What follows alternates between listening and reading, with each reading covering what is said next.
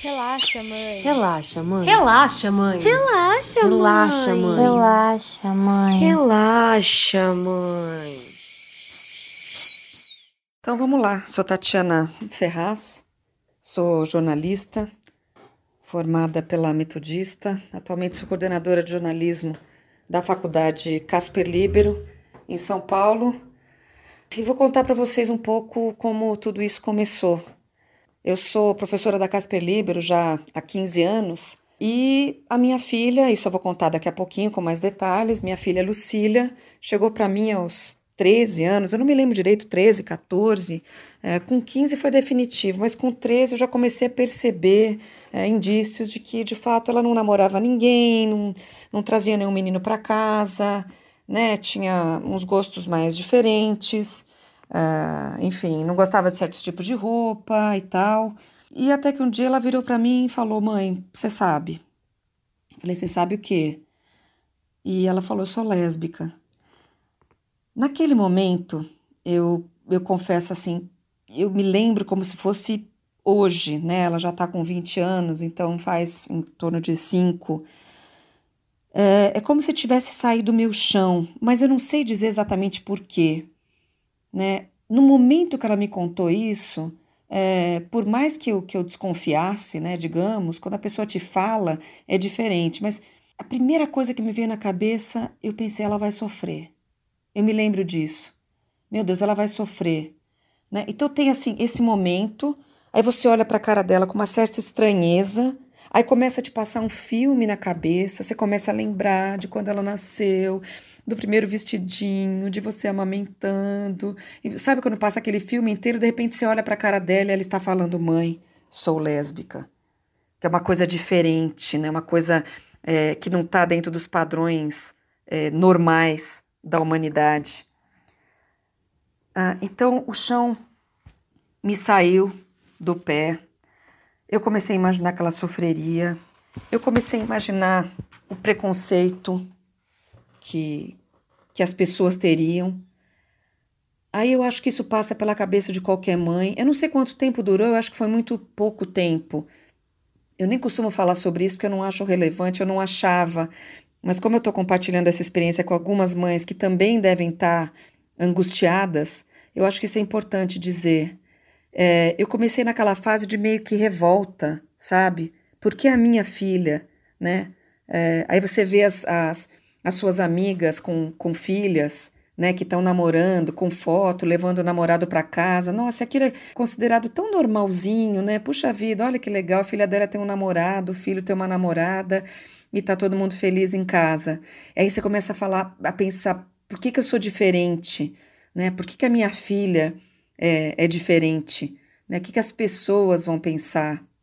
Como é que eu vou andar com ela, com a mão dada, com a namorada? Será que isso vai ser bom? Será que isso vai ser estranho? Será que as pessoas vão dizer que eu sou uma péssima mãe?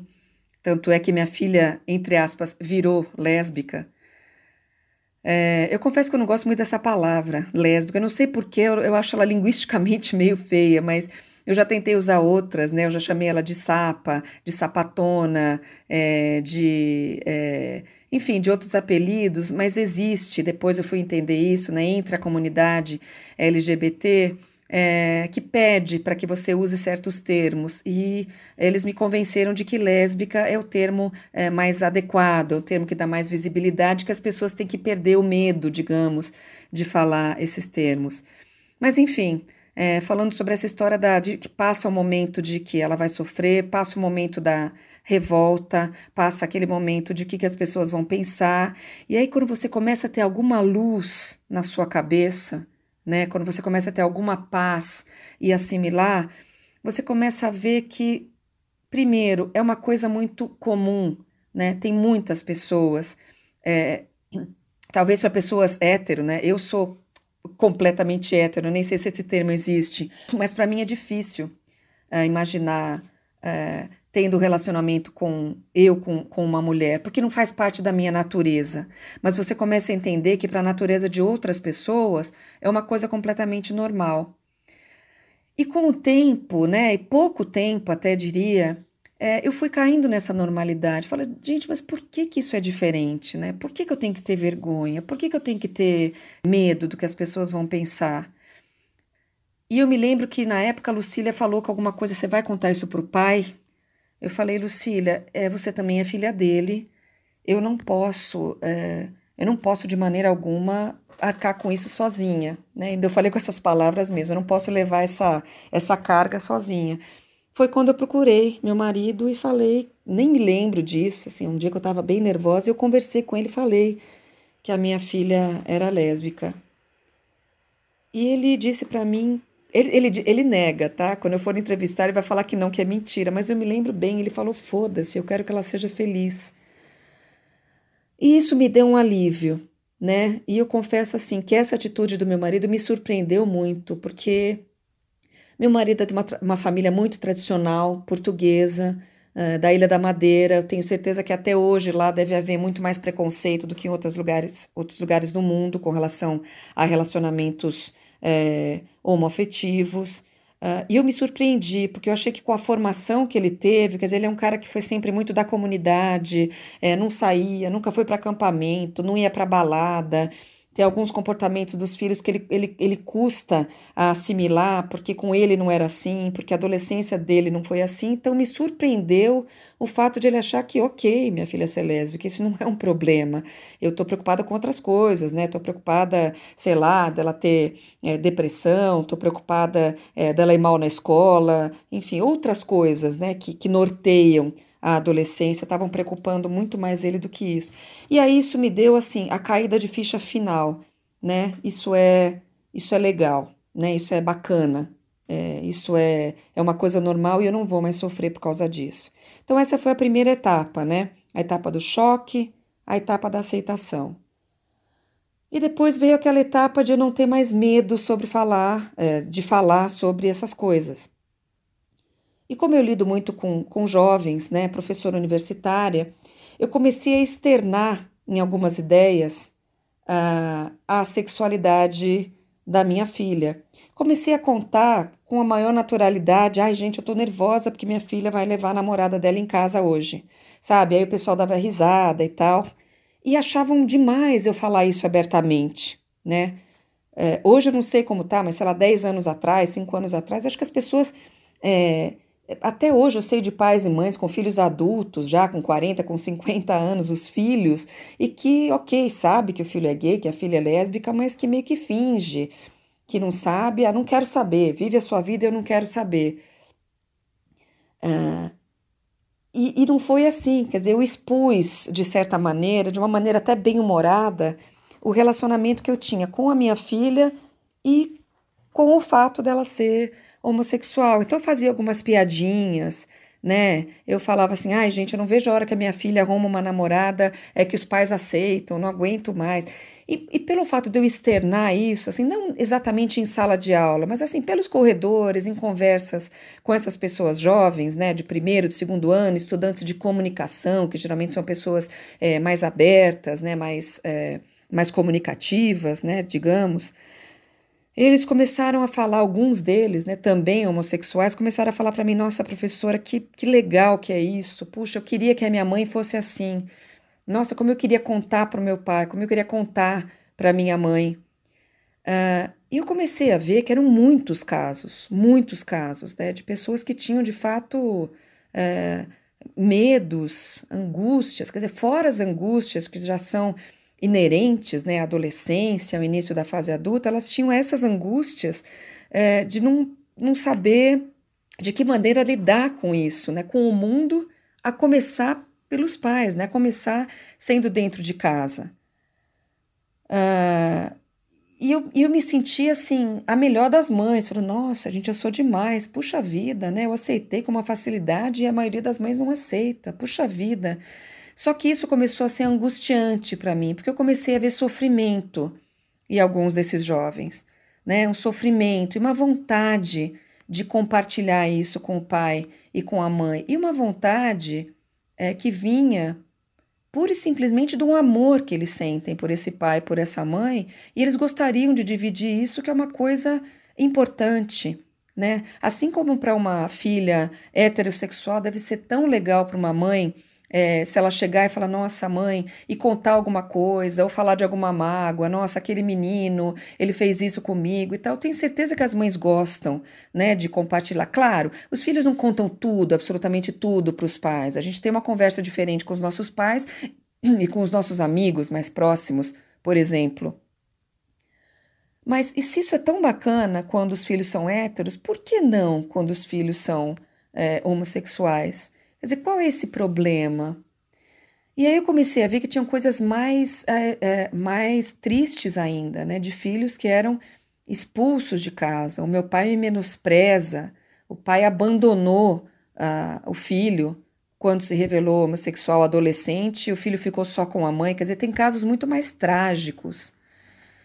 E eu comecei a pensar o seguinte: é, a maternidade, né, que é um assunto à parte, que a gente pode até tratar da maternidade em si aqui nesse blog, eu gostaria muito de trocar ideias com vocês, que eu acho que a maternidade é uma coisa muito glamourizada, né, e, e, e, e ela é, na verdade, muito violenta, ela é uma coisa muito forte, que traz muitas alegrias, muitos aprendizados, mas também traz sofrimentos, né? E isso a gente só fica sabendo depois que a gente é mãe, que a gente começa a entender algumas atitudes dos nossos pais. Eu comecei a perceber que quando os meus filhos começaram a se tornar adultos e que a gente tem aquela síndrome do, do ninho vazio, né? Não necessariamente porque eles saem de casa, né? Até mesmo antes disso, é que você começa a perceber que você era tudo para essas crianças, até para esses adolescentes.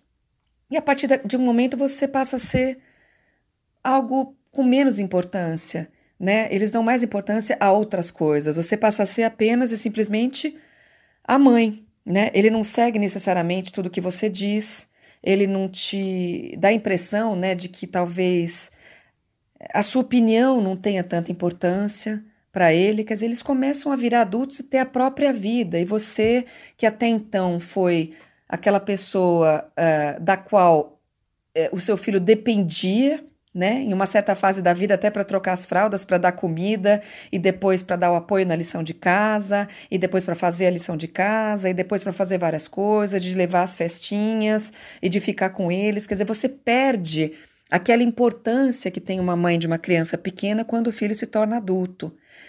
É, e aí a gente sofre, né? Porque a gente sente um vazio, a gente sente um gap, a gente sente alguma coisa, a gente sente falta, né? Nessa fase, nessa transformação uh, de alguma coisa.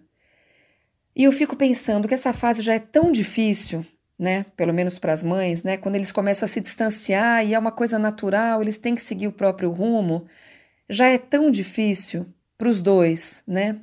Você imagina você, por conta do seu filho ser homo homossexual, você cortar relações, ou você parar de conversar. O tempo vai passar e eu fico imaginando o arrependimento que vai dar nesse pai ou nessa mãe quando olhar para trás e falar: meu Deus, eu perdi um tempo de convivência com o meu filho, que já era pouca porque ele é adulto, mas eu perdi esse tempo de convivência por conta de um preconceito. Né? Será que vale a pena? É, será que você não vai se arrepender? Esses momentos que a gente passa junto, né? Eu com os meus filhos adultos, eles são poucos, porque eles é, têm as coisas dele, têm as, a, a, faculdade, é, mas são tão importantes, são tão bacanas. Quer dizer, você abrir mão do tempo que pode ter com filhos é, adultos ou com filhos adolescentes quase adultos, será que isso vale a pena? Porque essa conversa, essa afetividade, essa aproximação, ele vai ter só com o pai, só com a mãe, com mais ninguém. Né? E é o que eu digo, é o mote aqui do Relaxa Mãe. Ele é seu filho, ele não é filho de mais ninguém. Então, com tudo isso, com todas essas ideias, os meus alunos falaram, professora, por que, que você não monta um blog?